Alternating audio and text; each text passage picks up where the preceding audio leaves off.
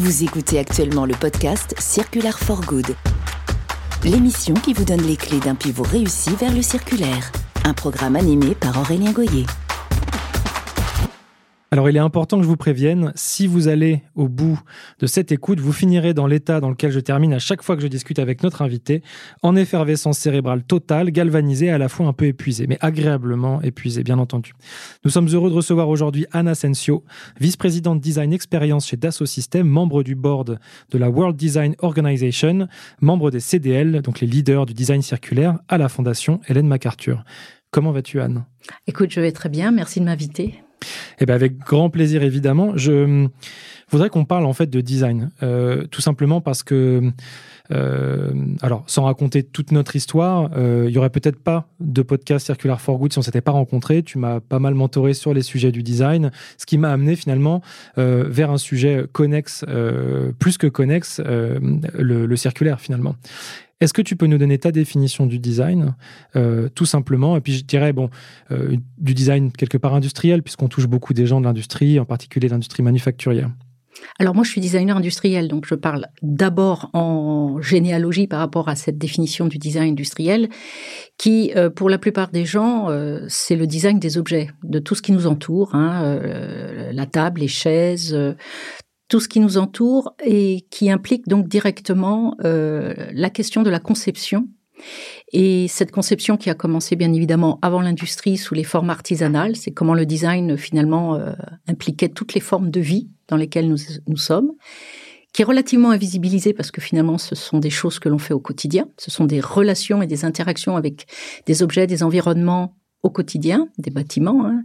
Euh, Mandini avait tendance à dire le design, c'est ça va de la petite cuillère à la ville. Donc on peut designer absolument tout. Et c'est ma définition du design, c'est-à-dire que le design, ce n'est pas euh, ce que l'on en voit, c'est-à-dire euh, un meuble design, un objet, mais très clairement une démarche, une attitude vis-à-vis du monde, et qui nous renvoie finalement au berceau de l'humanité, l'inventivité, c'est-à-dire L'homme ne peut pas vivre une vie qui soit juste une vie de survivance ou de, de, de comme, comme pourraient le faire les animaux ou les plantes.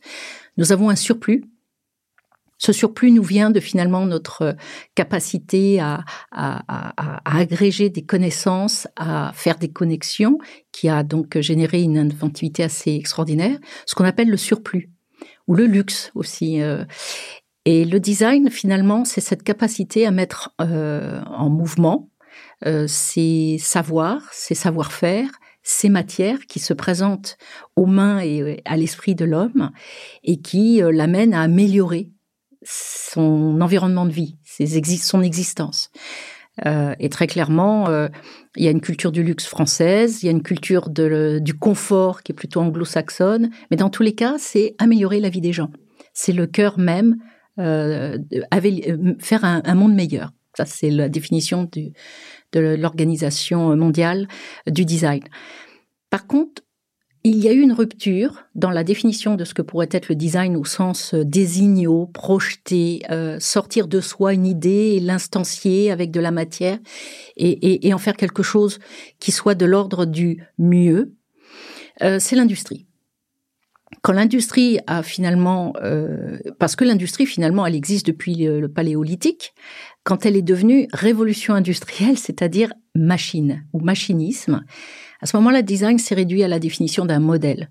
Faire un modèle qui se produit en très grand volume. Et donc, il y a eu cette première rupture. Et la deuxième rupture, et alors là, celle-ci, malheureusement, ben, on en voit les impacts au quotidien tous les jours, c'est après la Seconde Guerre mondiale, où le design, finalement, a alimenté une industrie capitalistique de l'objet, du gadget, et essentiellement avec l'émergence du plastique. C'est que le plastique, il s'est proposé à la fois comme étant un matériau très polymorphe, permettant donc au design d'exprimer énormément de formes et donc euh, d'auto-alimenter l'industrie à produire pour produire et non plus pour produire pour garantir une qualité de vie. On peut quand même le dire, le plastique a amélioré la qualité de vie de beaucoup de gens, entre autres dans la conservation des aliments. Euh, mais ce qui a été associé à cette euh, économie du plastique et cette économie du volume, parce que c'est pas que le plastique, c'est tous les matériaux qui finalement, euh, c'est cette idée de je prends, Donc j'extrais le matériau, je le transforme, euh, je le fais, je le fais au sens conception, tech, mec, et je le jette. Et alors là, on est arrivé à la question du jour, qui est, euh, mais peut-être quelle peut être la responsabilité du design dans ce consumérisme, dans le fait de jeter, dans le fait de faire des objets dont on n'a pas besoin. Et c'est aussi la critique qu'on peut faire au design aujourd'hui. Mais je pense qu'il y a dans le ressort même du design, et sans en faire l'exégèse que je viens de faire euh, très très rapidement, il y a finalement dans le design euh, à la fois un pharmacon, c'est-à-dire un poison, mais aussi le remède pour l'industrie, puisque une industrie qui produit comme ça à l'envie, c'est à partir d'un modèle. Ce modèle, c'est le design qui le définit. Et donc, si tout ce que l'on fait, tout ce qui nous entoure est designé, c'est probablement que le design pourrait éventuellement nous aider à changer le cours de nos vies. Je vais te décrire euh, euh, de manière un peu imagée, probablement un petit peu imprécise, ce que j'imaginais avant de te rencontrer être le profil du designer. Pour moi, le designer, c'était quelqu'un qui avait un, peu un soupule noir, bleu marine en, cachemire, euh, très sophistiqué, et on lui donnait pour mission de designer le produit le plus beau et attractif qui coûte le moins cher possible. Sauf que ce que, tu as évoqué pardon, euh, entre les lignes, c'est que euh, on a un monde de ressources finies. Euh, donc déjà, dans quelle mesure ma définition, en tout cas cette image d'épinal que j'ai du designer, elle est fausse. Et si oui, pourquoi? Et seconde question, au vu des contraintes environnementales, notamment euh, auxquels on fait face, est-ce que le rôle du designer en 1980 sera très différent de celui du designer en 2023 ou en 2030 Alors déjà, il faut savoir que le design euh, n'est pas du tout un sujet léger, c'est un sujet éminemment politique. Et le design est une discipline très jeune. On parle de l'ingénierie, du marketing, tout le monde sait ce que c'est. Quand on parle du design, alors là, toutes les définitions, euh, on entend tout et, le pire. C'est presque plus un adjectif, le, design, en fait. oui, enfin, ça dépend des pays, mais en tous les cas, très clairement, il n'y a pas. Euh, enfin, disons que la définition, et en plus, le design évolue tellement vite, tellement vite, parce que pour deux raisons. C'est que dans un premier temps, il est directement associé à l'évolution sociétale, c'est-à-dire que le design n'est jamais que la manifestation de nos vies. Au quotidien, nos objets ne sont que l'image de nous-mêmes et de ce que l'on fait, quel que soit, que ce soit de l'artisanat et autres. Non, mais euh, pour faire un tout petit peu d'histoire et en allant très très vite, à la sortie de la Seconde Guerre mondiale, euh, bah, il fallait tout reconstruire, fallait aller vite. On avait découvert énormément de technologies, la chimie, enfin bon, je, passe très très vite. Donc des grands possibles d'un point de vue euh, technique, scientifique, euh, que ce soit au niveau du software ou du hardware, avec la chimie encore une fois, que le, le, design s'est vite imposé comme étant la discipline qui allait produire en très grande quantité les objets du quotidien pour les masses. Parce qu'il s'agissait de très rapidement amener une très grande euh, portion de la population mondiale à un niveau de vie qui était celui qui était avant la guerre réservé qu'à une toute petite élite de bourgeois euh, qui pouvaient eux vivre dans le confort et de grande qualité. Et donc paradoxalement, le design est parti d'une posture politique euh, avec un intérêt général qui était d'améliorer la vie des gens, de tous les gens de tous les mmh. gens dans le monde entier. Et donc ça a passé tout de suite par une réflexion euh, même quasi euh, scientiste. Hein, les designers, euh, prenons même le Corbusier, hein, euh, il croyait en la science, il croyait à cette approche très technique, très rationnelle, très de très constructiviste pour finalement régler les problèmes de l'habitat. Les gens n'avaient pas de maison, ils vivaient dans des bidonvilles. Donc le design a donc toujours un peu flirté entre, euh, tu parlais du turtleneck, euh, black turtleneck, euh, image d'épinal, dogmatique du designer. très clairement, c'est qu'il a toujours navigué entre l'art, c'est-à-dire en effet ces questions éthiques et esthétiques que se pose l'art, mais par contre, ce qui n'a rien à voir avec l'art, il le fait au cœur même de l'industrie. Il le fait en tant qu'action. Donc le design, c'est penser un peu comme un artiste, mais c'est instancier comme un ingénieur ou comme un, comme un homme politique, ou du moins euh, comme euh, un urban planner qui va planifier la vie des gens. Et euh, cette, cette expertise très très large a amené les designers à développer des méthodologies, je dirais, très centrées. Alors, ce qu'on appelle des méthodologies centrées sur l'homme, c'est-à-dire que pour se garantir de ne pas se perdre dans une économie qui se auto-autonomiserait, ce qui est le problème que pose la technique, c'est-à-dire qu'une technique appelle une autre technique, une autre technique, et, déshumanise, le design tentait de trouver cet équilibre entre ce que fait l'art, c'est-à-dire le libre arbitre, la capacité de produire et de faire selon euh, un régime humain, on va l'appeler comme ça, euh, mais de l'instancier au cœur de l'industrie en espérant un petit peu contrôler les effets néfastes de celle-ci. Mmh. Ce qui n'a pas du tout été le cas, puisque le capitalisme a pris le dessus sur l'industrie elle-même, et donc par devers de l'industrie le design, dans une économie capitalistique consumériste, et euh, qui a été incitative à avoir des comportements, et là on parlera beaucoup de comportements dans le cadre de l'économie circulaire, des comportements qui pourraient tout à fait être produits et designés autrement. Mais euh, très clairement, euh, là on parle d'une forme d'instrumentalisation du design, et alors très clairement, faire beau pour vendre plus. Faire plus luxueux pour vendre plus, alors que c'était pas du tout du tout le programme du design. Je pense, alors, c'est, j'enfonce une porte, une, une, porte déjà très ouverte, euh, mais je pense à Steve Jobs immédiatement et à l'iPhone. En fait, euh, si on inclut le fait que le designer a, d'un point de vue systémique, envie de, de, proposer du progrès, mais au sens assez noble du terme, euh, alors, Steve Jobs et ses équipes n'étaient pas des bons designers, mais peut-être qu'à l'époque, on considérait que si, parce que l'impact environnemental et la réalité de ce que coûte aujourd'hui un smartphone en termes d'externalité négative, est-ce que... Euh, enfin, je sais pas, je sais pas. Alors, alors euh, déjà, c'est très bien parce que finalement, on suit une généalogie historique du design après-guerre. C'était des objets relativement simples, des objets du quotidien. La rupture euh, se fait dans les années euh, fin 70 avec la cybernétique, lorsque les objets sont devenus intelligents. C'est-à-dire lorsqu'on a commencé à associer un objet euh, comme l'iPhone, le, le, smartphone, le computer. C'est véritablement lorsque la, la, la, proposition de l'industrie était pas simplement des objets finis, quasiment inertes, mais des objets intelligents. Et là, c'est poser une autre question pour le design, qui n'est pas celui du design du produit, dans sa symbolisation, dans euh, j'aime le produit, il évoque des choses pour moi. Enfin, vous voyez, on dit qu'un produit évoque, c'est normal parce que la forme n'est jamais que ce que ce que le fond transmet, et c'est ce que fait le designer, c'est-à-dire que on invisibilise son process parce qu'il fait du fond, mais on ne retient que la forme, c'est-à-dire le résultat. Lorsque les objets sont devenus euh, intelligents, euh, on est passé du design de produit au design de l'expérience, c'est-à-dire de comment on interagit avec ces objets.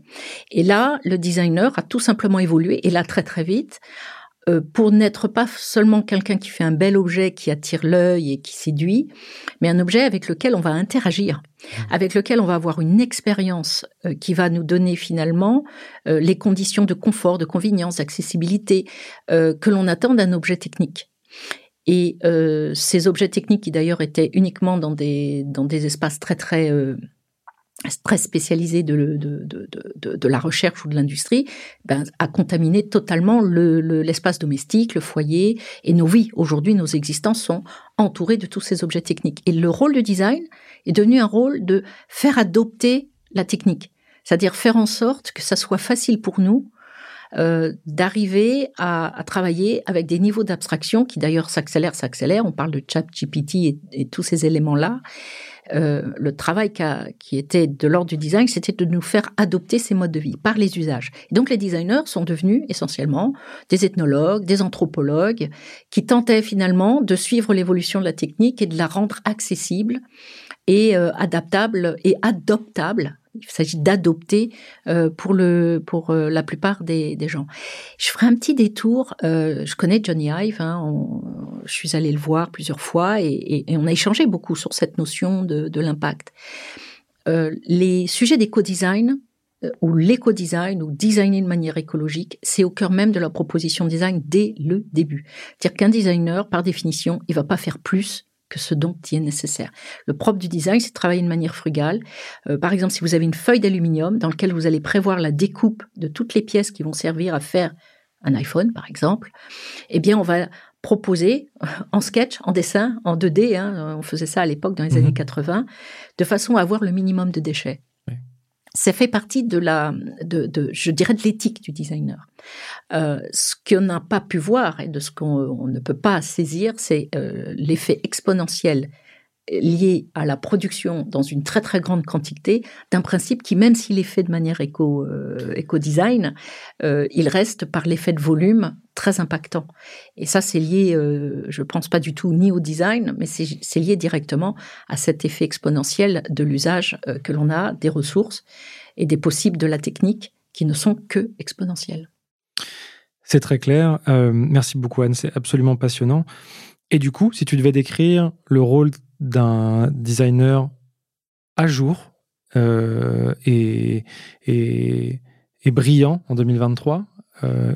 Alors, déjà, lorsque moi j'ai commencé ma carrière, je faisais du design produit, j'ai fait du design d'expérience et on fait euh, très très vite évoluer à penser la stratégie marque, puisque finalement l'interaction symbolique que peut avoir un usager avec les objets passe par euh, une forme d'altérité. Cette altérité, c'est une forme de symbolisation. On a besoin de symboliser. La technique ne symbolise pas. Un objet technique ne renvoie aucun message.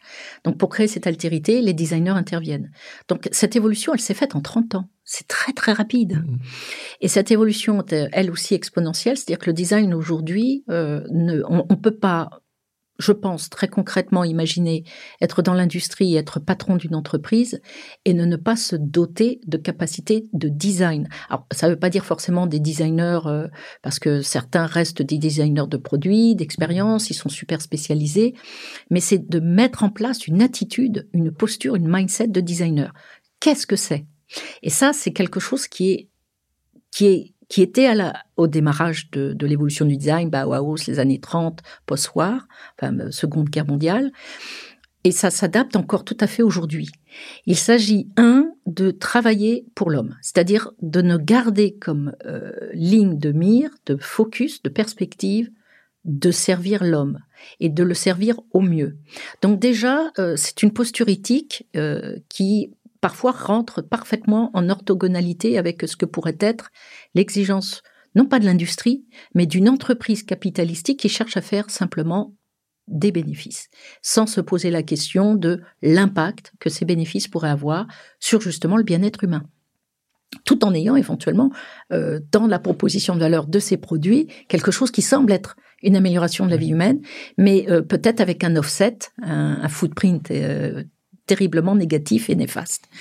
Donc le rôle du designer aujourd'hui, c'est bien de, euh, de, de, garder cette posture éthique centrée sur l'humain. C'est-à-dire que quand une question lui vient, il va tout de suite remettre en ligne de, de, de mire cette, euh, cette, cet environnement sociologique.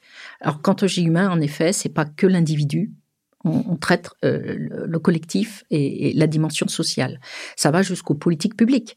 C'est-à-dire euh, comment allons-nous designer euh, les villes de demain, euh, un jardin d'enfants, une école, un hôpital, tout ça c'est du design. Tout ça je rentre dans ça rentre dans la catégorie du design. Donc ça ça évolue de manière hyper rapide. Et l'autre chose, c'est que pour faire et travailler avec cette, cette, ce, ce, focus, ça part aussi par, en tant que matière première, les comportements humains. Donc on, on est dans une, on est sciences humaines dans l'approche et on n'est pas du tout sciences techniques. D'où l'opposition ou la complémentarité avec les ingénieurs. Et qu'est-ce que ça veut dire? Ça veut dire que ce qui nous intéresse, c'est, de regarder comment les gens vivent. Pas comment ils nous disent comment ils vivent, mais comment ils vivent vraiment. Mmh. Euh, beaucoup d'observations. Donc là, on retrouve ça avec l'art, de l'ethnographie. On va regarder un petit peu euh, comment les gens fonctionnent. Euh, et déjà, le mot là que je viens d'utiliser est, est anachronique. Les humains ne fonctionnent pas ils sont mm. pas des machines. Mais on, on, on nous pose cette question-là. Pourquoi? Bah Parce qu'on fait cet euh, amalgame d'un humain. En fin de compte, il faudrait qu'il fonctionne comme une machine. Parce qu'une machine est tellement efficace. Pourquoi les humains euh, de... Et c'est là où le designer va rentrer en disant non, non, non, c'est pas une machine, il ne fonctionne pas. Il y a des affects, il faut travailler sur ces affects. Et enfin, la, la, la méthode euh, qui va peut-être nous intéresser, euh, c'est le fait que on ne part jamais de l'optimisation. C'est-à-dire qu'un designer ne va pas prendre la question de l'optimisation. Il va prendre, ça c'est quelque chose qui va laisser à cette forme d'autonomisation que la technique produit. Non, il va se reposer la question tout entière, sans segmentation, sans spécialisation, et il va s'en saisir euh, de manière systémique et holistique. Ce que ce que l'ingénieur fait pas parce qu'en général l'industrie a pour des raisons d'efficacité hyper spécialisé l'ensemble de ses opérations le designer lui va reprendre l'ensemble de ses opérations avec ce focal euh, du centrage humain.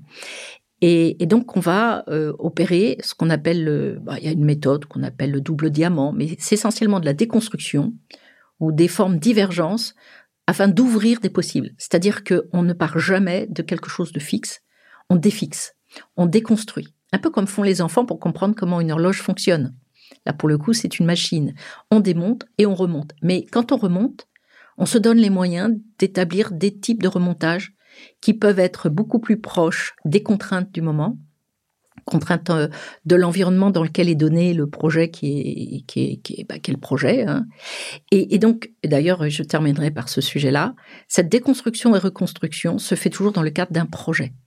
Et qui dit projet dit inclusivité dans ce projet de d'acteurs, de, parties prenantes du projet, qui ne sont pas ceux qui sont définis de manière sectorisée comme dans l'industrie, c'est-à-dire vous avez les ingénieurs d'un côté, les marketeurs qui font le marketing, vous avez les, les gens qui font le pricing, après vous avez les, les gens qui font le manufacturing. Et, et plus personne n'a de connaissance de savoir, euh, mais euh, personne n'a la vue totale euh, Donc le designer tente à garder virtuellement, mmh. hein, en dessinant, en représentant, cette vue totale de ce que représente la conception de façon à pouvoir à opérer dedans, c'est-à-dire à dégager des possibles, donc à déconstruire et reconstruire et donc préparer de manière spéculative un certain nombre de scénarios. Et ça, c'est ce que fait le design aujourd'hui. Et il se trouve que, pour terminer euh, dans la mise en projet, euh, un designer qui aujourd'hui est appelé par, un, par son patron, parce qu'en général, euh, une question de design, c'est une question euh, de value proposition de l'entreprise, pose deux questions, la question du purpose vis-à-vis de l'homme et la question de la value proposition, c'est-à-dire il faut que moi, en tant qu'entreprise, ce que je propose, c'est un peu mieux que les autres. Cet aspect de compétition n'est pas gênante. C'est à ce moment-là que le design travaille vraiment à ce qu'on appelle l'equity de l'entreprise, sa réputation. Et quand cette question est posée, ça demande au designer de mettre en place un, un, sujet qui va aussi euh, être euh, important, celui de créer un nouveau récit, créer un narratif dans lequel, en fin de compte, les gens vont être portés à se dire ça j'y crois et donc je vais me mobiliser. Parce que on parlait d'adoption pour le produit euh, technique, comment de séduction pour le produit simple. Là, il s'agit maintenant non plus de faire fonctionner les gens avec des objets techniques du quotidien, mais de leur faire changer d'attitude vis-à-vis du monde dans les contraintes de la planète qui est finie aujourd'hui. Et donc chaque chef d'entreprise aujourd'hui devrait donner à son designer cette question du purpose vis-à-vis d'un monde fini. Et quel est le narratif, quel est le récit? Et ça en regardant simplement ce que l'entreprise sait faire, son ADN. Bon, bah moi je sais faire du verre, moi je sais faire de la transformation chimie, je sais faire du médicament, je sais, bon, peu importe, je sais faire de l'automobile. La question c'est, mais comment je, prends mes savoirs que j'ai, mon ADN, euh, mes savoir-faire, et comment je mets tout ça en mouvement, ça c'est finalement euh, cette, cette, à la fois le narratif, ces scénarios spéculatifs et cette synthèse qui peut ensuite donc mobiliser les gens parce que finalement on la voit, puisque le designer donne à voir, il produit des prototypes, il, il crée concrètement très très tôt des raisons de, de, de, de, de, de ben, un, appel, une invitation à utiliser un objet qui n'existe pas encore, qui est virtuel. Souvent sous la forme d'une maquette. Euh, aujourd'hui, on fait beaucoup de 3D, euh, des, des, des, univers virtuels dans lesquels on peut se projeter et donc imaginer la vie qui va avec. Mmh. Slogan de Renault des années 80. Donc, c'est ça que le design peut faire, c'est-à-dire donc mobiliser toutes les énergies, les imaginaires, les capacités d'action et les capacités de fiction qu'une entreprise et un collectif d'humains peuvent faire ensemble dans une entreprise, et, et, et donner une raison d'être, et donc et, pas une raison d'être euh, décrite par un, un, formulaire de RSE euh, où il faut mmh. cliquer euh, toutes les pages avec tous les tableaux équivalents non, quelque chose incarné, quelque chose qui correspond à un collectif d'humains qui se saisit d'une problématique, qui prend en compte tous les savoir-faire de l'entreprise et qui les transforme, qui les métamorphose comme une sorte de chrysalide. Et ça, pour ça, euh, bah, il faut planifier, il faut, designer. Et c'est pas que que pour les designers, mais c'est clairement cette attitude de designer que bah, je dirais les patrons et les chefs d'entreprise devraient avoir aujourd'hui. Tu as qui en tête en industriel contemporain qui, en termes de design, se détache un petit peu du lot? Des entreprises qui ont peut-être mieux compris ce que ça représentait ou euh, certaines qui sont un peu plus performantes en la matière, en tout cas le design au sens noble? Alors très clairement, euh, lorsque l'on n'a pas de legacy en termes euh, anglo-saxons, mais du moins quand on est, euh, on n'a pas de gros investissements capitalistiques. Je pense par exemple à l'industrie automobile qui aujourd'hui est, vraiment dans une problématique euh, profonde, qui n'est pas liée à sa, sa capacité de ne pas imaginer le futur. Bien au contraire, ils sont peut-être probablement les plus acculturés et les moins sceptiques vis-à-vis -vis du monde qui vient, et donc les plus au fait, et probablement ceux qui auront à la fois les talents et les capacités de, de changer.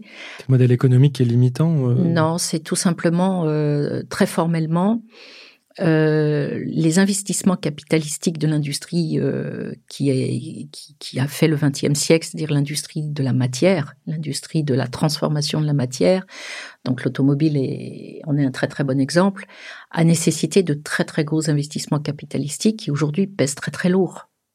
Donc, euh, vous êtes une start-up, euh, vous vous lancez dans la mobilité électrique décarbonée, euh, mmh. bah, vous pouvez le faire avec un excellent design. Vous pouvez d'emblée intégrer toutes les dimensions de ce que l'on appelle l'économie circulaire, c'est-à-dire de repenser l'ensemble du processus, son supply chain, ses écosystèmes associés produits, services, expériences, euh, euh, fin de vie et, et, et, régénération. Vous parlez du voilà.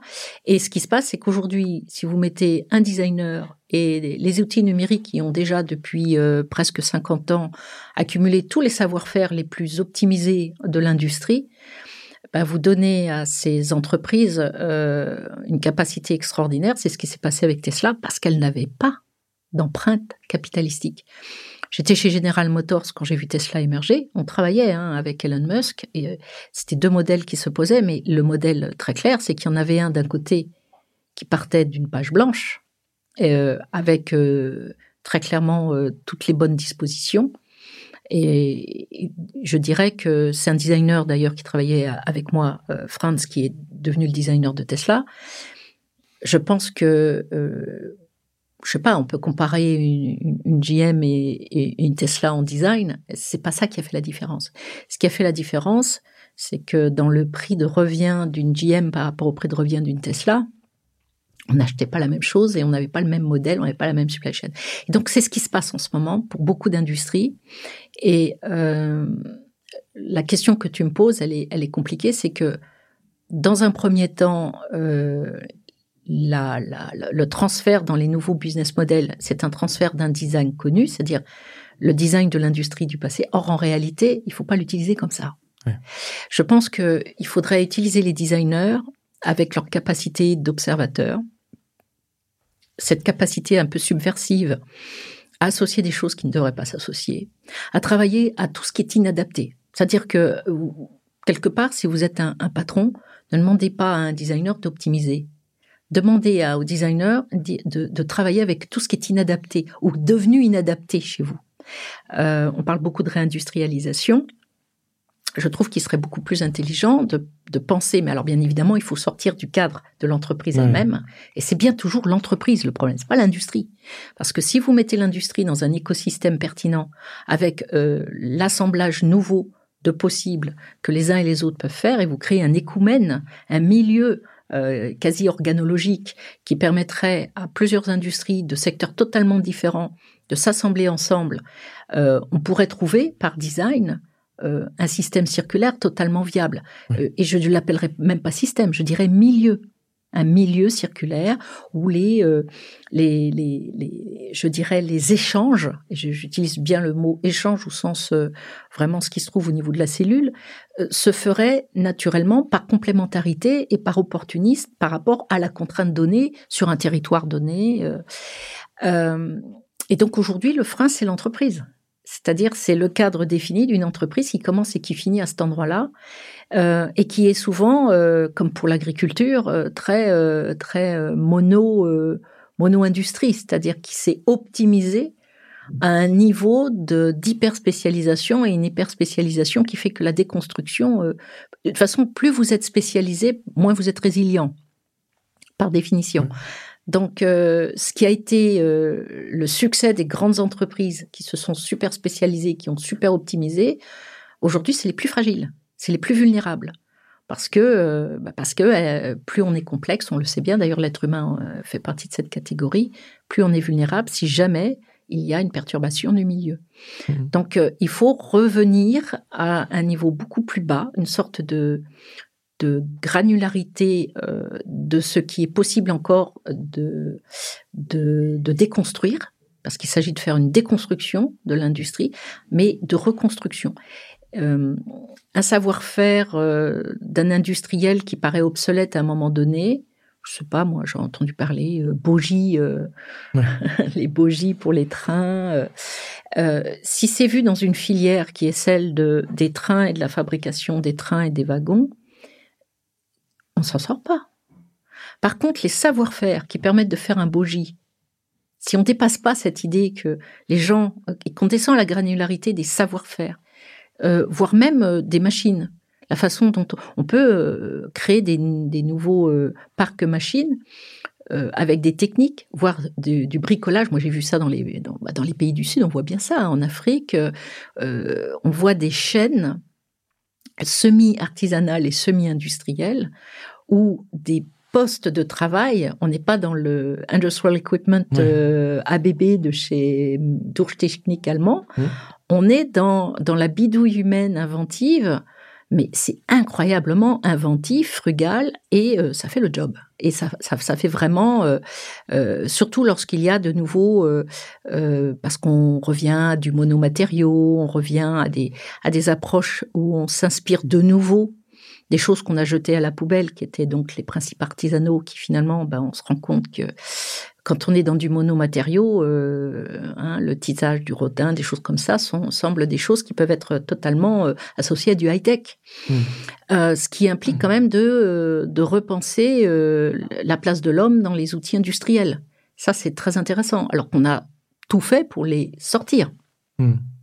Or, peut-être qu'il va falloir penser à, à, à, autre chose. Et, et, bien évidemment, pas encore une fois au détriment de l'homme, c'est-à-dire où on le met en fin de chaîne quand on n'a vraiment pas su inventer le robot qui savait faire ce qu'une petite main humaine savait faire. Donc ça, c'est euh, c'est ça, cette déconstruction et reconstruction. C'est remettre de la créativité au cœur même du processus industriel. Et c'est ça qui va nous amener à faire des objets et des produits euh, qui vont toujours nous permettre d'avoir une qualité de vie extraordinaire, euh, parce que c'est ça qui est paradoxal. Alors qu'on aura fait du decontenting, on aura fait, euh, on aura fait moins de volume. Et puis alors il y a un aspect qui moi me tient très très à cœur. Euh, quand on est designer, on est un peu artiste. le principe de l'art, c'est ne pas de faire pour jeter. C'est fait pour la vie. C'est fait pour la vie et, pour les générations suivantes. Il y a quelque chose de, patrimonial dans l'art euh, de singulier et de, de, il y a dans cette volonté de transmettre. On n'est pas, c'est, ça qui est important. Et euh, donc dans cette volonté de transmettre, euh, l'idée qu'on puisse faire des objets qui vont durer, des objets qu'on va aimer alors qu'ils se, ils vieillissent et ils se patinent. Ça, ça peut tout à fait encourager les gens à ne pas être dans cet objet consumériste où quand c'est abîmé, je, je jette, non, le, fait est, euh, si c'est conçu pour durer, euh, on garde avec beaucoup de plaisir. Donc euh, ça, c'est des comportements qui peuvent changer lorsque le design intervient sur les objets industriels pour les recharger, charger au sens charge affect, affective. Et ça, c'est totalement possible si on régénère, entre guillemets, l'industrie avec le régime de l'art moi, je prêche beaucoup euh, à, l'alliance art, science et industrie, euh, une proposition qui nous a été faite par le euh, philosophe sociologue Pierre Musso, avec qui nous travaillons beaucoup chez Dassault Systèmes, qui est véritablement, je dirais, le philosophe de l'industrie en France, et qui explique bien que industrie, ça ne veut pas dire Zola, les fumées, la cheminée, le consumérisme et la pollution. Non, l'industrie, c'est quelque chose dont on peut se saisir. C'est l'inventivité humaine, il faut juste la rediriger. Donc quand on parle d'économie circulaire, ça peut être un concept vague. Mais si vous implémentez l'économie circulaire et ce concept au cœur de l'industrie, c'est plus du tout vague. Ça veut dire que vous mettez en mouvement des compétences et des savoir-faire, mais vous le faites autrement. Donc vous décloisonnez, vous déconstruisez, vous mettez les designers, les ingénieurs et les scientifiques ensemble, en amont, à travailler. Vous ne demandez pas plus tard avec des pressions sur le temps, le prix, euh, euh, à la supply chain de délivrer. Non, tout ça c'est pris ensemble dans une approche systémique et qui redéfinit les rôles et qui surtout ne les segmente pas, ne les sectorise pas. Euh, quelque part, c'est une forme de déspécialisation pour peut-être éventuellement à un moment donné, on se spécialisera. Mais aujourd'hui, il nous faut revenir un peu plus généraliste, s'ouvrir à d'autres savoirs, parler aux autres, aux autres disciplines et arrêter surtout de chercher à être euh, la discipline qui va dire aux autres comment faire dans une approche très hiérarchique, très séquentielle, qui est encore euh, euh, notre héritage des, des, de, de l'industrie française issue des écoles, des écoles militaires. Hein. Faut pas oublier que la hiérarchie en, dans les entreprises reste encore une hiérarchie très très militaire. C'est ça qu'il faut arrêter. Il faut tout simplement permettre les approches collaboratives, participatives, décloisonnées, écouter, prendre les gens dans leur talent et les laisser donc imaginer de manière spéculative euh, d'autres futurs et d'autres euh, possibles de l'industrie. Quand tu évoques tout ça, je pense au, modèle dominant aujourd'hui, qui est le modèle linéaire, par opposition au circulaire. Aujourd'hui, il y a euh, quelque chose dont on a parlé pendant la préparation, qui est un peu un des grands paradigmes qui alimente l'industrie depuis peut-être un peu plus d'une dizaine d'années, c'est ce qu'on appelle le design to cost. Est-ce que tu peux nous définir ce paradigme-là? Qu'est-ce qu'on a de manière très simple pour les gens qui nous écoutent quand on parle de design to cost dans l'industrie Qu'est-ce que ça veut dire? Alors je ne ferai pas forcément la définition euh, qu'en font les euh, les gens qui cherchent absolument à. C'est alors je parlais d'optimisation tout à l'heure. Mmh. Euh, design to cost, c'est quand l'objectif de l'industrie était de, de fabriquer pour la masse il fallait en faire beaucoup et au plus faible prix. Et c'est là qu'on a commencé finalement à casser des logiques euh, de design, euh, des logiques de design, mais surtout des logiques d'usage. C'est-à-dire que euh, il y a quand même une augmentation de la, de la, complexité des produits. Il y a là, une baisse proportionnelle aussi de la qualité de celle-ci. Donc en fait, le danger, le danger, il est toujours là lorsque vous prenez dans un bilanciel un critère plutôt qu'un autre. en fait, il n'y a qu'un critère aujourd'hui, c'est le critère économique. enfin, si on prend, on tire le gros Mais justement, euh, alors dans l'industrie, euh, moi j'ai très très bien connu quand je travaillais chez Renault, on appelait ça le QCP. Donc c'était qualité coût délai. Donc le coût n'était jamais qu'un des éléments du délai et euh, de la qualité. Et ça, c'est absolument essentiel. La qualité étant ce que j'ai assez bien défini dans le mieux et, ça peut, on peut mettre dans qualité, euh, on peut aller assez loin. On peut aller dans du subjectif, on peut aller dans du symbolique, on peut aller dans de l'éthique ce que on devrait faire d'ailleurs. Mmh. Et donc, si le Q de euh, QCP était euh, relativement bien équilibré, je pense qu'on fonctionnerait relativement bien parce que je suis pas fondamentalement contre cette notion du contrôle du coût. Le coût est une très bonne façon d'insister à. Euh, c'est ce que fait finalement une bactérie, une cellule, un humain, c'est que il faut faire de l'économie énergétique pour vivre. Donc le coût, on peut considérer que c'est euh, un principe naturel pour l'industrie, pour fonctionner, pour, euh, pour survivre, pour euh, évoluer. et après, il y a le délai. Ça, c'est quelque chose qu'on oublie tout le temps. C'est que la qualité, on voit bien que ça peut être un impact et le résultat, la qualité de vie, hein, ça c'est clair. le prix, c'est quanti on sait le calculer. Et malheureusement, on est dans une société de gouvernance par les nombres. Donc, c'était tellement facile de saisir de ce parallèle parce qu'au moins celui-là, il, hmm. ne trompe pas, il est mathématique. Et on oublie un autre qui est celui du temps. Et je crois que, euh, sans faire de la philosophie à, dessous cet après-midi, mais euh, tout ce que l'on fait se fait sous une contrainte d'espace-temps. Et ça, c'est ça qu'on oublie.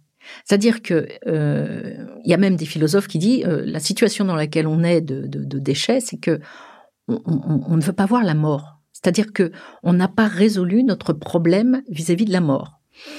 Et euh, cette idée de, renouveau continue, c'est pour éviter de se voir vieillir et d'accepter de vieillir et d'accepter de mourir.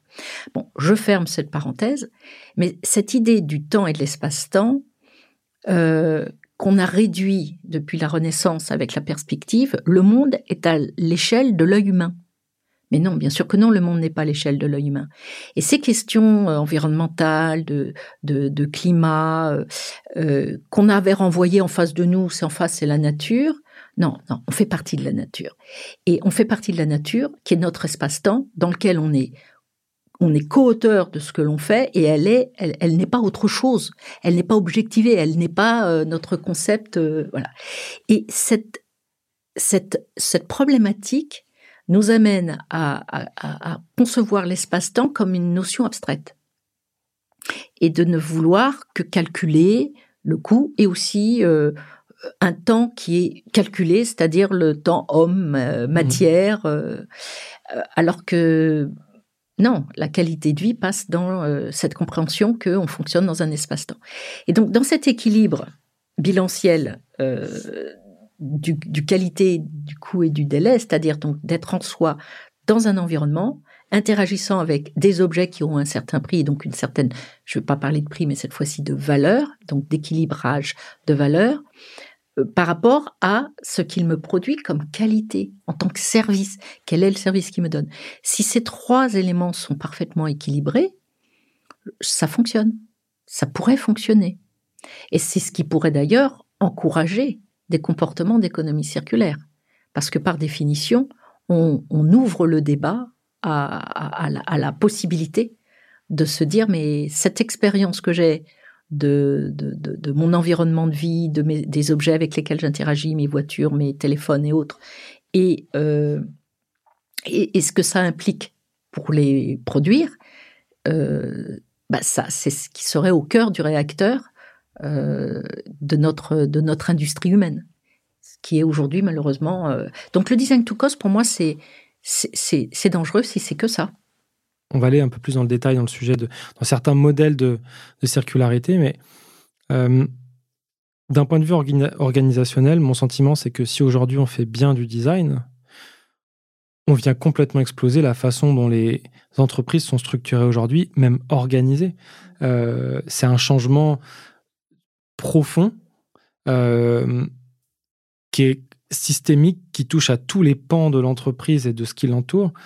Euh, tu as le sentiment que les gens sont prêts pour ça? Parce que d'un côté, on sait que de manière euh, inévitable, on est dans un monde, enfin, ce monde de la croissance infinie, euh, des ressources infinies.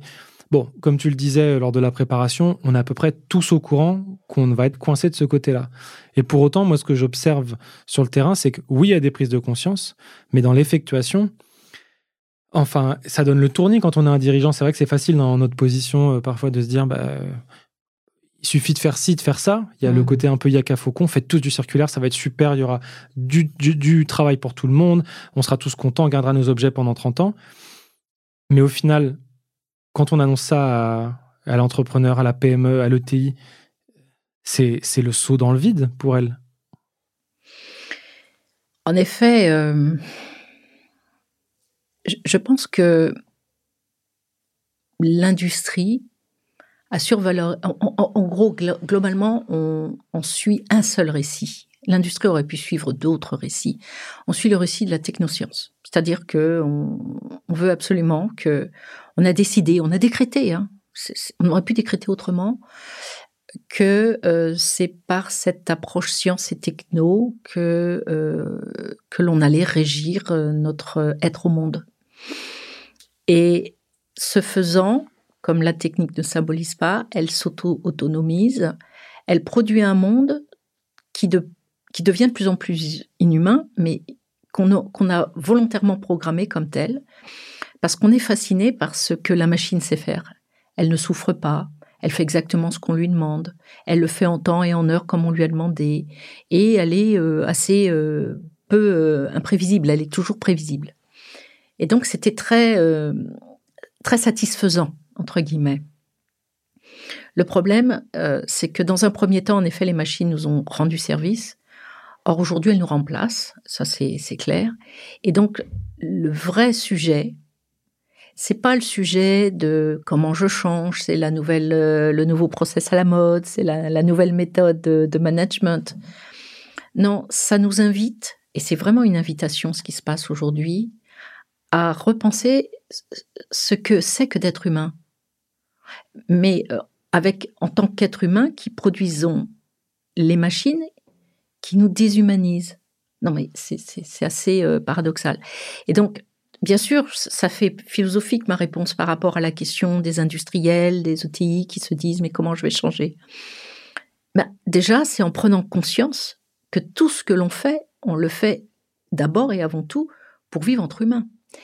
Et, donc de remettre l'humain au cœur des discussions euh, autour, euh, autour des euh, discussions qui peuvent se produire, je ne sais pas, moi, en conseil d'administration, conseil exécutif, COMEX et se poser la question de l'humain, mais pas, pas de manière dogmatique ou avec des grands discours comme on le fait avec le climate change, avec des grosses anthologies dont personne finalement ne, ne, dévoile ou n'ouvre véritablement ce que ça veut dire. Et donc, se poser la question de l'humain, c'est, ça commence déjà par lui faire confiance. Si vous voulez une reprise d'autonomie de l'humain vis-à-vis de ce qui nous arrive, qu'on s'afflige à nous-mêmes, euh, ça passe par faire confiance. Vous voulez euh, rendre autonome un enfant. Bah, vous commencez pas par lui dire fais pas ça, je vais le faire à ta place, ou tu sauras jamais le faire. Vous commencez par d'abord lui mettre en position de créer son propre libre arbitre et sa capacité à inventer, à trouver la situation, à, à changer. Donc le fondement, on parle beaucoup en ce moment de transformation de notre société. On va à 4 degrés en 2100. Il faut augmenter très très rapidement euh, les comportements vis-à-vis de la décarbonisation. Qu'est-ce que l'on fait? On se dit oh là là, mais il faut absolument que les gens changent de comportement. Non, il faut commencer par changer de comportement. Les gens en industrie, pratiquement tout le monde. L'industrie, c'est pas juste euh, l'industrie polluante de l'automobile. C'est tout ce que nous faisons tous les jours lorsque l'on va travailler. Et est-ce que l'on prend cette question de ce que fait l'humain lorsqu'il travaille, lorsqu'il invente, est-ce qu'il est autonome ou est-ce qu'il est en mode machine? Aujourd'hui, ce qui est dramatique, c'est que on peut se poser vraiment cette question-là. Quand on fait un burn-out, ça veut dire que le corps est dit mais attendez, moi je suis pas une machine, je peux pas aller assez vite qu'une machine. Les burn-out, c'est quelque chose de très concret. Donc la question pour les, quelle que soit l'entreprise, quelle que soit sa taille, quels que soient ses investissements, quelles que soient ses marges de manœuvre, parce qu'elle pensera toujours qu'elle n'en a pas, la seule ressource qui compte, c'est ces hommes. Enfin, ces hommes, ces humains. Hein. Il y a des femmes. La question, c'est comment cette, cette, force d'inventivité est mise en mouvement. Et à la place du prix, à la place de, de, de toute autre valeur, la seule valeur qui compte, ce sera celle-ci. Enfin, du moins, c'est ce que je pense. Parce qu'il est urgent que nous rebroussions chemin sur cette voie d'une industrie qui s'autonomise pour arriver à une industrie qui se repense, qui se parce qu'elle pense, mais il faut qu'elle se repense cette fois-ci, euh, ce qui implique éventuellement du redesign, mais pas seulement. Il faut décider autrement et il faut donner euh, beaucoup plus de, poids à euh, des libres arbitres et des capacités d'initiative humaines. Et ça veut dire quoi? Laissez les gens coopérer, travailler ensemble. Parce que si vous avez un problème, euh, vous êtes au milieu de, nulle part euh, en montagne et vous êtes quatre et que vous avez un vrai problème, vous trouvez les solutions. Parce que c'est ce qui est le propre de l'homme. C'est cette, euh, c'est ce qui a, ce qui nous a fait, c'est cette capacité sociale à communiquer pour faire ensemble et résoudre un problème. Il faut juste revenir à cette base-là. Aujourd'hui, le, Hamish euh, trouve plus de solutions. Euh, le Hamish de Macron trouve plus de solutions que, le, que le, la grosse entreprise technocentrée. Mais c'est là où euh, c'est là où l'humain n'est pas forcément l'humain est technicien. L'humain est technique. Enfin, c'est Gasset qui disait ça dans, au début du XXe siècle. Il disait l'homme est technicien. Donc en soi, euh, c'est donc l'intention de l'homme qu'il faut euh, qu'il faut euh, qu'il faut surveiller.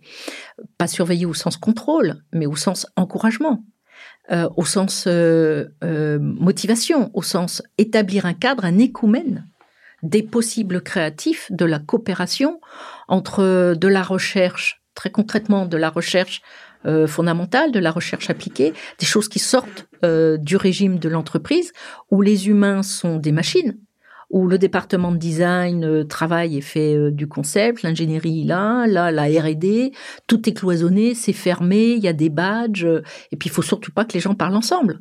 C'est quoi ça?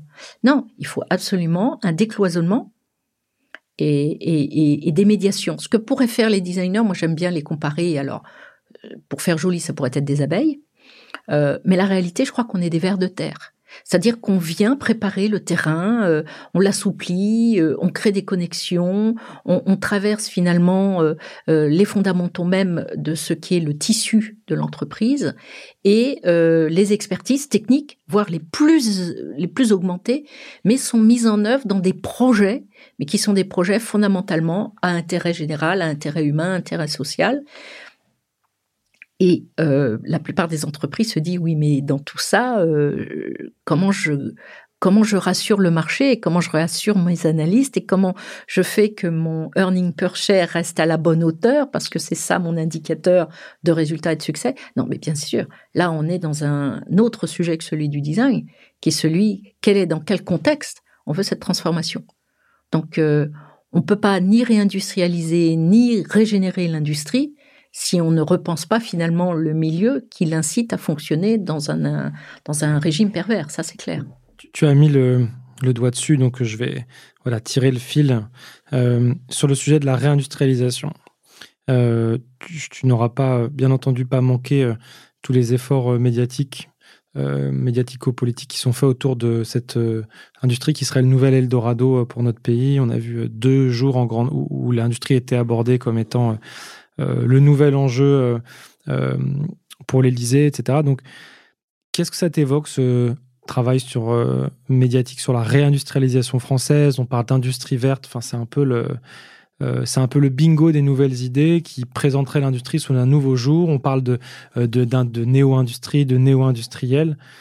ce que tu entendais, c'est que côté réindustrialisation, tu, tu n'y es pas sensible quelque part.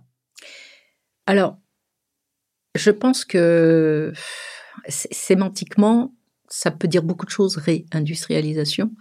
Bon, le ré, on l'utilise beaucoup chez Hélène MacArthur, puisque c'est la notion de régénération qui implique le reuse, le réemploi, donc le, le, refurbishing, euh, enfin tous les de, de, de, la transformation qui permettrait de nous engager dans une économie circulaire plus vertueuse quand j'entends réindustrialisation, euh, je ne sais pas toujours de quelle industrie on parle.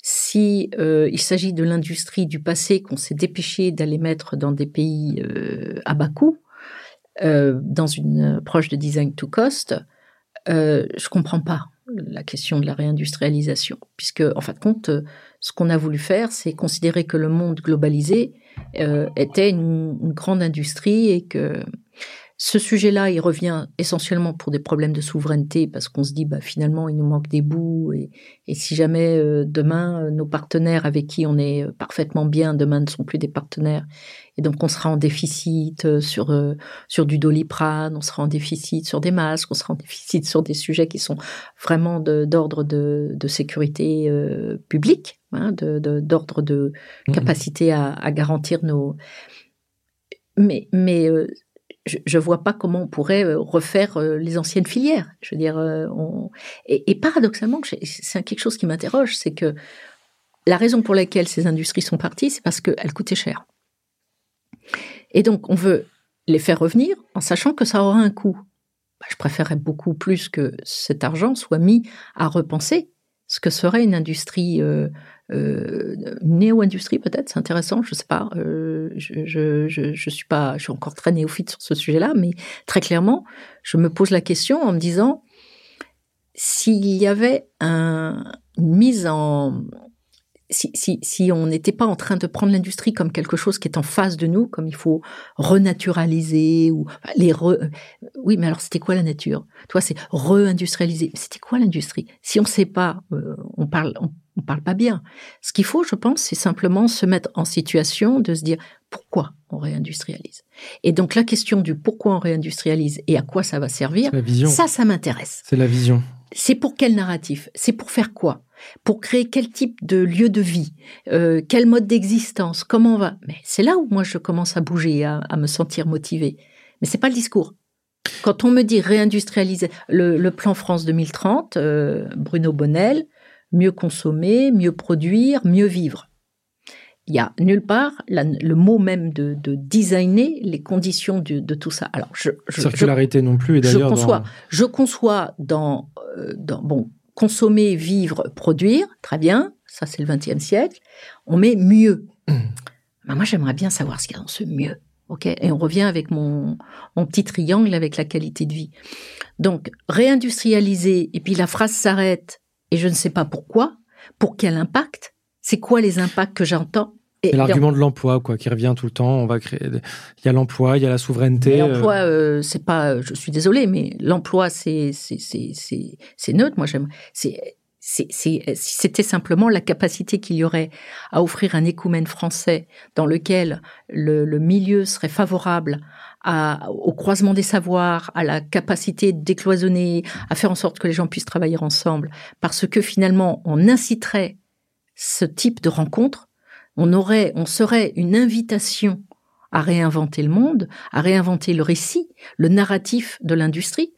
Ce serait quand même autrement plus puissant parce que des gens s'engageraient, des jeunes seraient motivés par l'industrie. Aujourd'hui, ils ne sont pas du tout motivés par l'industrie. Hein. Ils se sauvent en courant. Ils se sauvent, même la réindustrialisation les, les mais, mais parce que l'image que l'on renvoie, c'est simplement re industrie d'avant. Non mais en fait, on a le modèle linéaire et puis on le tord de chaque côté et puis on essaie d'en faire une boucle en disant bah c'est quelque chose de beaucoup plus vertueux, de circulaire, mais en fait c'est on reprend le même, c'est un peu la même histoire et on recommence quelque part. Et l'industrie verte, par exemple, ne parle pas de design, ne parle pas. Il y a une ligne sur la circularité qui parle principalement des, des déchets. Donc, euh, bon, évidemment, on y aura été sensible. On déjà eu l'occasion de passer le message dans ce podcast, mais en tout cas, il y a, il y a le sujet de la vision euh, qui, est, qui, est, toujours un petit peu, euh, un peu troublant. Je, je, l'appelle pas vision, moi, je l'appelle, je l'appelle récit, mmh au sens, il faut que ça rentre dans la vie des gens. Euh, il y a quand même des très très bons exemples euh, de, de, produits, euh, on parlait de la Twingo tout à l'heure, euh, qui ont été faits en dépit du bon sens, sous la contrainte. À l'époque, Renault n'allait pas très très bien. Sortir une petite voiture, c'est jamais c'est très difficile parce que le coût de revient reste à un moment donné en faisant du design to cost. On ne sait pas compresser tous les prix. Le prix de revient reste ce qu'il est, même en prenant tout ce qui. Et il y a eu Je précise pour les auditeurs, auditrices et auditeurs que tu as un rôle, tu as eu un rôle, tu as fait partie de l'équipe de designers qui a designé la Twingo. Non, euh, je, travaille chez Renault et là je parle. Enfin, euh, revenons pas là-dessus. C'est pas le, sujet, c'est que cette voiture a été conçue avec un, principe de, de démarketing ou de décontenting. Euh, un seul moteur, des vitres, alors que tout le monde se battait pour des vitres électriques, des vitres qui se descendaient encore à la main, quatre couleurs quatre couleurs, pas de blanc, pas de noir, pas de bleu marine. Bon, pas de gris métal. Mm. Je rigole, mais c'était les couleurs que les marketeurs demandaient en priorité sur les voitures dans ces années-là. Euh, un, petit écran digital au centre, euh, enfin, euh, des sièges en trois en trois parties, la mousse, le, tissu injecté avec la mousse et, et, la coque, ce qu'on appelait l'in situ. Enfin, des, des, une réflexion frugale, optimisée et euh, penser autour de l'usage et complètement en résonance avec les besoins du moment.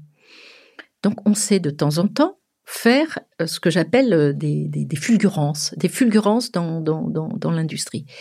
Et il se trouve que ce dont on ne parle assez peu, c'est dans la genèse de la voiture, tout le monde va dire c'est moi qui ai eu l'idée. Non, on s'en fiche de ça. C'est moi qui l'ai fait. On s'en fiche de ça. Ce qui est intéressant, c'est de revenir sur l'histoire de quelles ont été les conditions qui ont permis l'émergence d'une telle invention, d'une voiture dont on invite la vie qui va avec. Une voiture qui était à l'envers de tout ce que faisaient les Allemands à l'époque, ou proposaient les Allemands à l'époque, où tout le monde disait, d'ailleurs, c'était, on en a fait un slogan euh, publicitaire, ça ne marchera jamais. Et ça hyper bien marché. Donc c'est bien la preuve qu'il y a d'autres modèles que celui de l'optimisation. Un modèle créatif, un modèle peut-être sous contrainte, et dont on transforme, on sublime la contrainte pour faire quelque chose d'extraordinaire et créer de nouvelles relations avec un objet qui est un objet, bon ok c'est une voiture, hein, mais et qui sera certainement rétrofit parce que c'est une icône. Euh, On embrasse leur moto qui Mais... rétrofit des, des, Twingo justement pour en faire des véhicules électriques. C'est quand même ironique. Euh, c'est peut-être un truc que tu aurais pu imaginer à l'époque. Euh, bah, de toute façon, oui, en effet, puisqu'à l'époque, il y avait qu'un seul moteur et que si on avait pu le mettre sous, sous, non pas sous le capot, comme on avait complètement diminué le capot, mais si on avait pu le mettre sous le plancher, on l'aurait fait. Mmh. euh, mais euh, ce que je veux dire, c'est que ça, c'était dans les années 90. Aujourd'hui, euh, cette métaphore de, ce, de cette réinvention possible en, en acceptant de rouvrir tout ce qui est soi-disant pas possible on peut faire la même chose dans des principes de mobilité. Ce qu'il faut, c'est simplement sortir des biais, sortir d'une ontologie bien définie, euh, arrêter d'avoir euh, finalement euh, euh on le voit encore euh, sur euh, la façon dont on décrit l'emploi dans l'industrie, où euh, finalement vous êtes tout en haut parce que, ben, regardez, hein, la convention collective vient de sortir ces nouvelles classifications des emplois dans, dans l'industrie pour classer mmh les 18 classes d'emploi, rôles. c'est basé sur l'accumulation c'est basé sur l'accumulation. C'est-à-dire, ben, au niveau 1, vous avez la moitié d'une compétence, vous en avez une parmi beaucoup. Après, euh, au milieu, ben, vous la maîtrisez, et puis après, vous en avez plusieurs. Enfin, ben, ça, c'est sur la filière connaissance. Et tout est à l'avenant. C'est-à-dire que on est en train de créer des classes d'emploi, bon, pour classer les gens dans des catégories, pour les mettre face à un prix, à un coût. Mais c'est pas ça qu'il faut faire. Ce qu'il faut faire, c'est dégager très clairement les expertises, les savoirs et, l'énergie de l'inventivité humaine qui n'existe pas, qui peut pas être définie. On va dans l'inconnu. Le monde qui vient est un monde dont on n'a même pas encore décidé de à quoi il va ressembler. Et c'est urgent qu'on se mette en mode d'adaptabilité, de flexibilité, d'agilité. C'est pas en disant aux gens tu es là et dans cinq ans tu seras là parce qu'on sait où tu vas, le monde stable de, enfin, qui n'a jamais été stable, mais pour lesquels on a mis en place une gouvernance des nombres qui permettait de garantir que ce que j'ai dit par les nombres allait survenir par les nombres. Euh, c'est créer finalement euh, une boîte, euh, une, boîte s'isolant totalement de la réalité dans laquelle nous vivons une réalité qui dépasse très largement le regard qu'on en a, c'est-à-dire euh, anthropocentré de l'homme. Et, donc, si on revoit ce qui a toujours été l'évolution et la coévolution de l'homme avec son environnement et des autres êtres qui ne sont pas humains, c'est essentiellement euh, la capacité de se saisir de ce que l'on fait toujours en surplus. Il y a toujours plus d'informations que de l'information qu'on va utiliser dans notre industrie du faire. Il y aura toujours plus de choses a priori non utiles ou inutiles ou inadaptées ou absolument anachroniques. Mais c'est cette matière-là qui va nous sortir de, de, là où on en est. C'est pas par euh, une optimisation avec une machine qui va, avec du deep learning, euh, optimiser tous les savoirs qu'on connaît aujourd'hui. Puisqu'on est dans l'inconnu, on est dans l'ambiguïté. Et donc l'ambiguïté, c'est pas un travail de calcul, c'est un travail de relation à une altérité, c'est des affects, c'est quelque chose qui a fait que nous sommes des humains. Donc l'industrie de demain, elle doit être profondément humaine pour être profondément régénérative. Et euh, ça passe par euh, comprendre véritablement comment fonctionne le vivant et faire de notre industrie quelque chose qui se rapproche le plus possible de ce que le vivant nous démontre comme mode de fonctionnement. Et ça commence par un respect, par une écoute, par, une, par des échanges, par... Euh, tu me demandais tout à l'heure euh, le sujet euh, qui avait été lié à la globalisation, la mondialisation. Bah, on est arrivé à bout du système, au, bout du système, c'est-à-dire l'optimisation, elle se fait sur le monde entier. Bon, maintenant, on fait quoi? Donc, forcément, il y a un palier supplémentaire, mais qui va poser bien évidemment un problème tout simple, c'est que les gens qui aujourd'hui euh, sont en, qualité de profiter du modèle tel qu'il a été construit au, sont pas prêts de laisser la place à ceux qui en paient le prix très très fort. Les Suds, euh, faut pas oublier que nos modes de vie, euh, même si aujourd'hui on les trouve de plus en plus difficiles avec le stress hydrique dans le Sud et tout ce qui se passe, faut pas oublier que tout ça, euh, d'autres l'ont payé très très cher de leur vie et de qualité de vie qui ne sont très très loin de, nos qualités de vie. le jour où on ne prendra pas en compte que c'est cet ensemble de, je dirais, d'environnement dans lequel nous vivons. Euh, et, et, moi, je suis designer, donc profondément optimiste. Je crois énormément à la créativité humaine. Et j'ai toujours vu, à ma toute petite, toute petite échelle, des choses incroyables se produire en matière de créativité quand je me trouvais justement avec des gens qui me ressemblaient pas. Que ce soit avec des scientifiques ou des ingénieurs quand je travaillais euh, chez Renault, chez General Motors ou chez Dassault Systèmes, mais aussi lorsque je sors de mon monde euh, professionnel et que je me retrouve avec la World Design Organization à Rabat à parler avec un Israélien, un Nigérian, un Kenyan, un Marocain, euh, où on est en train de se poser la question, par exemple, qu'est-ce que c'est l'hybridation de l'artisanat et de l'industrie, du low-tech et du high-tech? Mais c'est merveilleux je sais pas si c'est quelque chose qui m'a fasciné. C'est euh, on a on a d'ailleurs on les cherche euh, maintenant avec beaucoup d'attention. Ce sont des femmes qui euh, font de la de la de la broderie à base de fils hyper fins qui est une tradition, je crois que c'est des péruviennes, je peux me tromper, mais en tous les cas c'est en Amérique latine. Et euh, on les a embauchées dans un laboratoire euh, parfaitement clean, elles ont des charlottes et autres, et elles tissent un fil qui est un fil euh, nylon à 0,007 microns, qui est probablement un des fils les plus fins qu'on puisse trouver. Et elles tissent avec ces savoirs vernaculaires du tissage des petits dispositifs qui permettent finalement de venir boucher l'alvéole. on vient les les insérer dans des tout petits euh, systèmes euh, de, euh, de dispositifs médicaux pour venir appliquer sur une valvule cardiaque en passant par les voies naturelles. Donc, et donc le petit câble il descend et puis puisque c'est tout plié et on tire sur le fil et se déploie alors cette petite broderie fait de ce fil ultra technique métissé dans ces conditions qui lui donnent cette élasticité, ce comportement exactement tel qu'on en a besoin. Donc on est sur le high-tech, low-tech. Hmm. Et, ces rencontres-là, enfin, enfin, ça me donne des frissons parce que c'est le, voilà, pour moi, c'est le plus remarquable de l'inventivité hmm. humaine.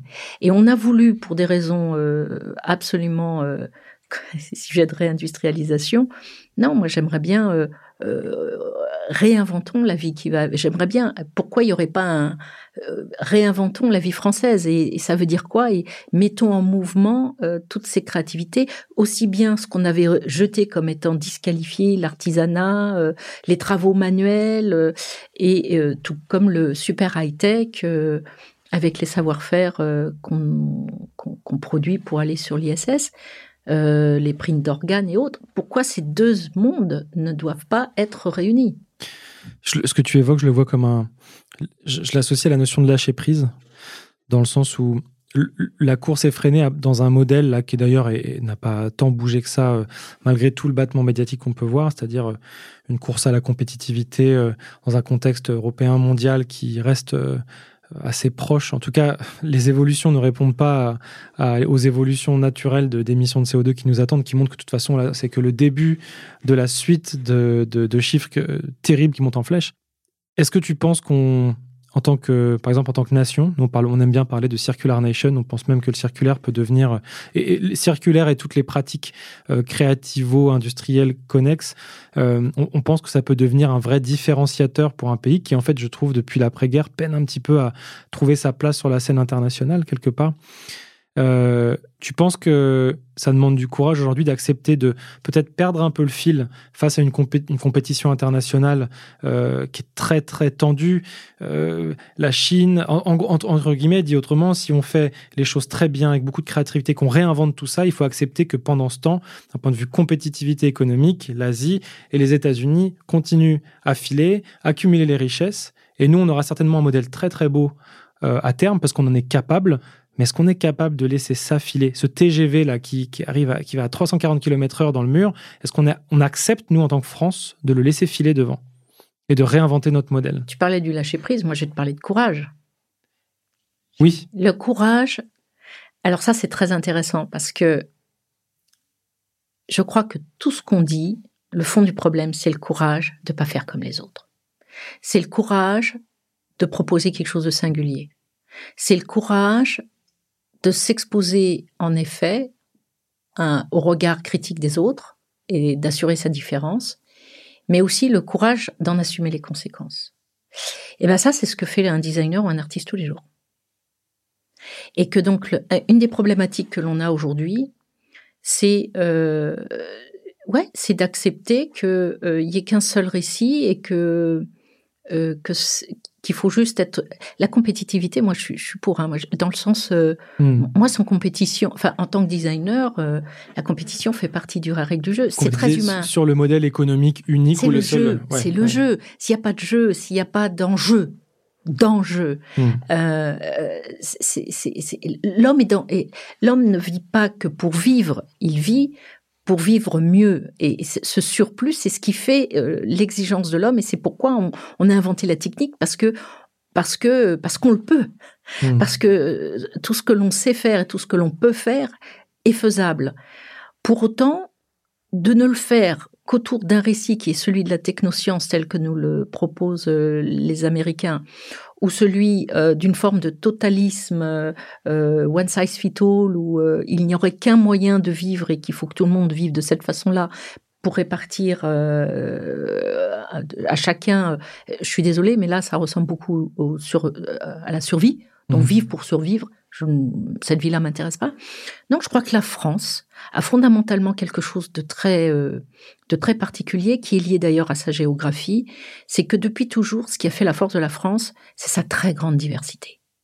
Diversité de paysages, diversité de culture, diversité de langage. Dans un tout petit territoire, tu as quelque chose comme une biodiversité très grande. Tu as des très très grands territoires, mais d'un même, d'un même désert ou d'un même, euh, ou très peu peuplé. Là, tu as la chance qu'on a eue, c'est d'être aussi à la croisée de l'Europe. Regarde simplement la quantité d'avions qui passent au-dessus de la France, beaucoup plus que partout ailleurs dans le monde. Parce qu'il se trouve qu'on est vraiment sur hmm. un, espèce de, lieu de rencontre. Euh, c'est géographique. Donc, euh, on est de ce point de vue-là avec une chance inouïe. On a une, frontière qui nous donne sur l'Atlantique, qui nous a d'ailleurs beaucoup fait du mal, puisque finalement, on a conçu cette idée du lointain. Mmh. Et on a oublié, euh, moi j'aime beaucoup ce concept de la Cora. C'est-à-dire aujourd'hui on pense toujours topos, il faut aller plus loin, toujours plus loin, plus fort, euh, plus de croissance, plus de plus plus d'infini, faut aller sur la Lune, faut aller sur Mars. Ça c'est c'est quand on regarde la mer, les lointains. C'est-à-dire cet, cet affect pour le topos au sens temps et espace qui s'étend. Mais il existe aussi la Cora. La Cora, c'est le village gaulois. C'est euh, faire confiance les uns auprès des autres. Les enfants, ils jouent dans la rue. On sait pas tes enfants, mais tu vas en prendre soin, tu vas faire attention, tu vas regarder. Parce que tu les connais. C'est les enfants du voisin, c'est les, enfants de Caroline, c'est les enfants du... Voilà. Euh, les langages sont non, non exprimés, non institués forcément. Les gens peuvent se parler simplement en se regardant ou, ou ils se connaissent par, euh, par affect ou des affects d'ailleurs, hein, ça va dans les deux sens. Mais cette notion donc euh, d'écoumène où le village est fermé, tout le monde se connaît et euh, on crée une sorte de milieu stable, de, de, de, une sorte d'espace homéostatique très très euh, très très agréable à vivre. On arrive à le faire encore en France. Il nous arrive de temps en temps d'avoir comme ça ces petites poches, euh, ces petites bulles de bonheur qu'on nous envie dans le monde entier. Donc, je pense qu'il faut avoir le courage non pas de pas faire différent des autres juste pour faire différent, mais pour imposer un autre modèle, pour avoir un autre narratif, pour dire qu'on peut vivre une autre vie, une vie faite de diversité, une vie faite d'enrichissement euh, collectif, euh, un accueil vis-à-vis. Euh, on parle beaucoup du multiculturalisme. Aujourd'hui, il y a des philosophes, des anthropologues qui nous disent il faut changer de cosmologie, c'est-à-dire simplement aller voir de nouveau comment finalement les peuples premiers envisageaient le rapport à la terre, le rapport à des fondamentaux. oui, les peuples voltaïques africains considèrent la terre non pas comme quelque chose qu'on peut posséder, on la transmet. Ils ont le gardien de la terre. C'est une personne à qui on va demander de passer d'une famille à une autre euh, le droit de cultiver la terre. La terre n'est pas propriété. Donc, ce que je veux dire par là, c'est que euh, ce serait quand même culotté que la France montre quelque chose qu'à un moment donné, elle a montré dans la façon de d'engager art et sciences, euh, les manufactures, euh, un art de vivre à la française. Donc aujourd'hui, quand on en parle, c'est avec cette espèce de nostalgie, de régénération de ces temps-là. Mais pourquoi on ne le refait pas à l'instant, à l'instant T, avec euh, les hyper, avec euh, les savoir-faire, les technologies? Pour ça, ça voudrait qu'il faudrait qu'on sorte de cette forme de, déterminisme, c'est-à-dire qu'il faut que quelqu'un dise ce qu'il faut faire et que les autres exécutent. Ça, je pense que c'est très régalien dans le. Et il faut, et il faut aussi, bien évidemment, beaucoup de courage du courage. Et l'étape d'après, c'est soyons courageux et hum, faisons que, par exemple, un, patron qui change complètement son modèle, qui crée, qui prend des risques. Euh, Faudrait le soutenir. Pour lui, qu'on le soutienne et surtout que ça devienne du courage, on passe à l'évidence et que finalement, euh, parce qu'aujourd'hui, les gens qui font ça dans l'industrie, on les prend un peu pour des illuminés. On dit ah oui, mais, lui c'est peut-être le début. Hein. Les mouvements sociaux, euh, enfin, euh, on a aussi un peu parlé de l'émancipation féminine et je vais pas ouvrir le débat, mais je pense que de toute façon, l'industrie c'est un fait social. C'est l'industrie et l'espace dans lequel on pense le monde de demain. Euh, quand avant c'était l'État. Je suis désolée, je pense que très sincèrement, l'industrie est le lieu où on va régénérer nos modèles de vie et que donc il faut prendre conscience qu'il faut donner des, il faut, il faut que des industriels soient et se comportent de manière exemplaire, créer un mouvement. Et là, je parle d'un mouvement politique et social qui n'est pas celui de la garantie des acquis, mais qui est bien celle de régénérer un modèle d'industrie dans lequel tout le monde a sa part et tout le monde est contributeur. Et là, ça pense. Alors, euh, je ne veux pas discuter des, des, questions, partage de valeurs et ces choses-là. C'est pas du tout ça. C'est considérer que c'est une œuvre collective. Euh, alors bien sûr, ça, ça a des petits relents politiques d'une certaine époque. Non, on doit le faire avec les moyens qui nous sont donnés, qui nous le permettent. Les outils numériques permettent aujourd'hui à n'importe quelle personne de, de, de, finalement mettre en mouvement des savoirs et des connaissances absolument extraordinaires. Et ce dont on a besoin, c'est pas d'outils ou d'hommes qui répliquent des tâches, mais des hommes qui pensent, qui agissent et qui changent le monde. Et c'est possible. Hmm. Et donc, euh, le rôle des gouvernants, c'est de mettre en place l'environnement pour ça et pas de pas d'édicter des, des, injonctions, mais de mettre en place le milieu qui le permettra, les conditions qui le permettront. Hmm. Depuis tout à l'heure, tu parles, je visualise une, ligne de piste d'athlétisme, puis je vois euh, trois coureurs, un qui est complètement sous stéroïde, tout petit et qui va gagner la course pour des raisons qu'on connaît, euh, et, je, vois à côté euh, la France qui accepte peut-être d'inventer, peut-être inventer une nouvelle forme de course qui abîme pas les articulations, qui, abîme pas les articulations ou qui est plus. Et, en fait, il faut accepter que le coureur sur stéroïdes gagne et d'accepter de d'avoir le sentiment de perdre dans les critères de compétitivité internationale économique aujourd'hui, accepter de perdre pour mieux gagner après. Enfin, je, c'est très imagé, philosophique. Là, on, commence à voir les cerveaux en mais, parce que c'est très vrai dans le champ lexical d'Emmanuel Macron.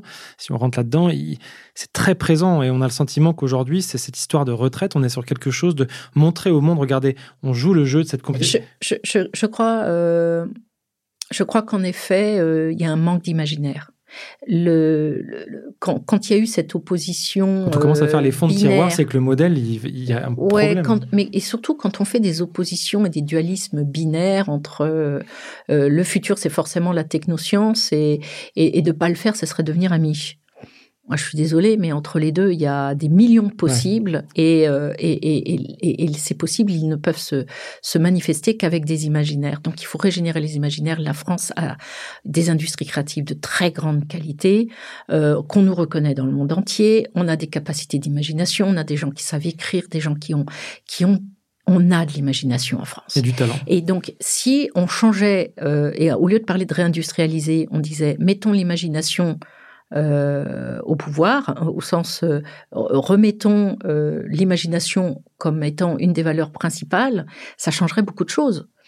moi, je me désole de voir que dans les écoles, on se pose, et là d'ailleurs l'éducation c'est le grand sujet de demain, pour changer tout ça, si on continue à former des gens à avoir des savoirs et accumuler des savoirs, parce que c'est ça qui va leur permettre de cliquer dans les classes d'emploi que nous prépare euh, la Convention collective de la métallurgie, euh, au lieu de euh, nous donner les moyens de simplement euh, apprendre à, à, créer, apprendre à dessiner.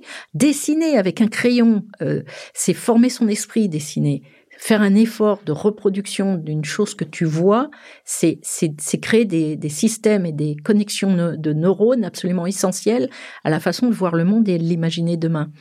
Et, ben alors, et, et, et, à côté de ça, Qu'est-ce qu'on a? Ben on a euh, ben les cours de musique quand on a le temps, euh, le cours de dessin euh, pour. Enfin, je, je, veux dire, c'est dramatique, quoi. Mmh. Je... La techno qui est en train de sauter en sixième, qui a sauté en sixième.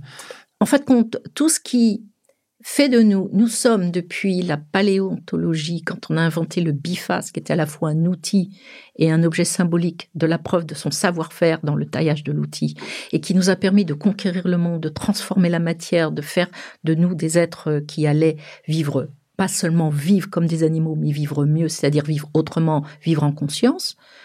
Euh, bah c'est ça l'enjeu d'aujourd'hui. Et, et c'est pas du tout ce qu'on fait. C'est-à-dire que on s'éloigne des solutions peut-être. La seule question qu'on se pose, c'est s'assurer que nos enfants aient bien euh, euh, stocké, euh, euh, accumulé tous les savoirs depuis le début. Mais euh, c'est pas ça la question. C'est qu'est-ce qu'ils vont en faire de ces savoirs? Mmh. Et le temps qu'il y a, euh, que ça soit à l'école ou que ça soit alors pourquoi on revient au design? Mais la boucle, moi je me suis souvent la posé la question, mais pourquoi nous? Pourquoi le design? Il se trouve que les designers sont souvent parfois des personnes qui ont eu beaucoup de mal euh, dans le système d'éducation classique. Sont, on dit, oh, c'est des artistes. Oui, oui, ben bon. Profil atypique. Profil atypique. C'est souvent des gens qui ont été donc euh, dans la résistance d'accepter les savoirs et de les mettre sans réfléchir. C'est-à-dire que il, leur fallait non non mais moi je veux comprendre je veux manipuler je veux je veux faire je veux il y a il y a, il y a quelque part une résistance à, la machination, enfin la, la, machinisation de nos comportements, euh, l'artiste résiste à ça. Et donc, je crois que les designers, comme très clairement, euh, euh, parce que ça a été longtemps la question, doit-on apprendre euh, le design dans une école d'ingénieur ou dans une école d'art? Moi, je revendique que ça doit être une école d'art, parce que c'est par le régime de l'art, par la compréhension de ce que l'on a en soi, dans cette capacité à l'extérioriser, à le communiquer, à le formaliser, à faire un prototype, à montrer et à échanger, à créer comme disait euh, Stark avec le, le justice salif là, le, mmh. ça, ça, ça c'est pas un objet pour euh, presser les oranges, c'est pour commencer des conversations. C'est exactement ça le design. Le design, c'est une mise en présence d'une collaboration commune, d'un projet commun à l'amélioration de la situation du moment. Donc, euh, les designers, finalement, euh, sont pas très loin de recevoir alors que c'était à la marge, juste une petite niche, juste pour créer un modèle que l'industrie va répéter. Je pense qu'il va falloir créer beaucoup plus de designers formés de cette façon-là, parce qu'ils sont préparés à être très adaptables, euh, fonctionner dans l'ambiguïté, et donc accepter de construire ou reconstruire, de se pluguer à n'importe quelle étape de cette transformation des supply chains, et commencer des modèles circulaires, mais en n'attendant pas d'avoir le grand concept A jusqu'à Z tout fini. Non, venir faire tout de suite, expérimenter, travailler dès maintenant, quel que soit l'endroit, quel que soit le lieu, ou quelle que soit la prise dans, la supply chain, se mettre tout de suite dans cette posture de déconstruction, de reconstruction, créer des nodes, des, petits espaces ou des petites invites ou des petits euh, noyaux, là où avant on avait juste des gates, des gates, on appelait ça des, tu sais, les, les milestones, là, euh, là, je passe le ballon, tac, tac. Non, là, on fait des, des regroupements et, et, on redirige, on re, re, reconstitue des petits écosystèmes qui, finalement, progressivement, euh, vont régénérer euh, l'industrie. Ce comportement-là, on le trouve par la formation et l'éducation euh, au design, j'encouragerais moi euh, les gens qui nous entendent de, de, considérer que même une formation design, quelle que soit sa formation d'origine, euh, sciences politiques, économiques, marketing, ingénierie, formez-vous au design. Parce que c'est une excellente, c'est une pensée, c'est une mindset euh, qui va vous apporter énormément d'abord, parce que c'est quelque chose qui vous fait travailler sur vous-même qui, euh, en, en, fin de compte, régénère vos propres capacités euh, intellectuelles, d'imagination, de création.